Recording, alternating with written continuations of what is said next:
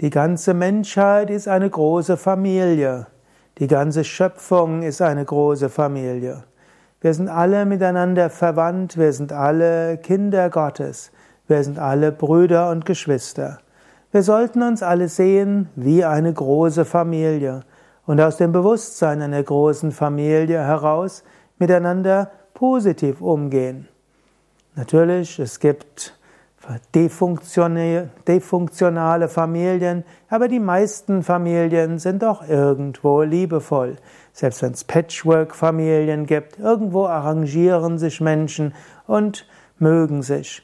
Geschwister mögen sich streiten, sie mögen sich mal ein paar Jahre nicht sehen, aber irgendwo sind sie miteinander verbunden.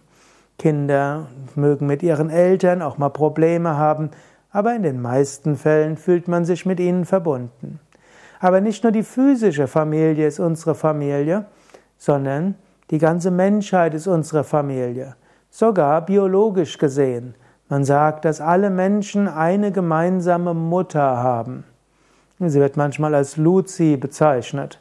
Und solch, ich habe es jetzt nicht mehr genau im Kopf, scheint sich auch öfters zu ändern. Vor drei oder vier Millionen Jahren soll so eine erste Urmenschen gelebt haben und von deren Erbgut ist in jedem von uns. Also die Vorstellung einer Eva, von der wir alle abstammen, die wir in manchen Religionen haben, scheint gar nicht so falsch zu sein. Also in diesem Sinne sind wir eine große Familie. Und nicht nur mit den Menschen, wir sind auch eine große Familie zu den Tieren. Auch mit den Tieren teilen wir einen großen Teil des Erbguts, das heißt, wir haben Verwandte. Und vor dem Hintergrund der langen Dauer des Universums, gut, die Wissenschaftler sagen 20 Milliarden Jahre, Yogis rechnen ja das Alter des Weltalls in Trillionen von Jahren, sie gehen auch nicht nur von diesem Universum aus. Das sind die paar, vielleicht eins, zwei Milliarden Jahre, wo es Leben auf dieser Erde gibt, gar nicht so lange. Und vermutlich alle Pflanzen, alle Menschen, Sie haben irgendwo gemeinsame Vorfahren vor eins bis zwei Milliarden Jahre. In diesem Sinne sind wir alle eine große Familie. Und Yogis sagen ja noch mehr. Yogis sagen, wir haben nicht nur ein Leben, wir hatten verschiedene Leben. Es gibt die Aussage eines Yogameisters, der sagt, wieder wirst du geboren, wieder wirst du sterben. Wieder wirst du geboren, groß werden, altern, wieder sterben. Jeder Mensch, den du siehst, war schon mal deine Mutter. Jeder Mensch, den du siehst, war schon mal dein Vater. Jeder Mensch, den du siehst, war schon mal dein Bruder, deine Schwester, dein Kind.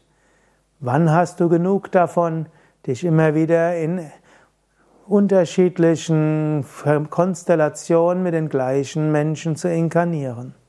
Ist auch nochmal interessant. Du kannst dich gerade umschauen, vielleicht fährst du gerade Fahrrad, gehst spazieren oder hörst woanders, schau dich mal um. Wen auch immer du siehst, war vielleicht mal in deinem früheren Leben Mutter, Vater und so weiter.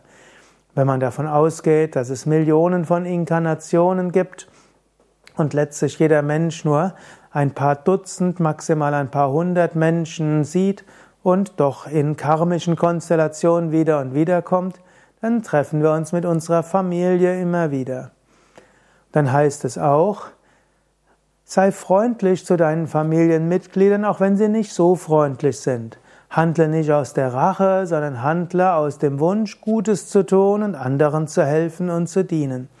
Wenn du das machst, dann wirst du ohne Zweifel ein freundliches Verhältnis aufbauen in diesem Leben und im nächsten Leben und du wirst langsam auch deine karmischen Aufgaben erledigen.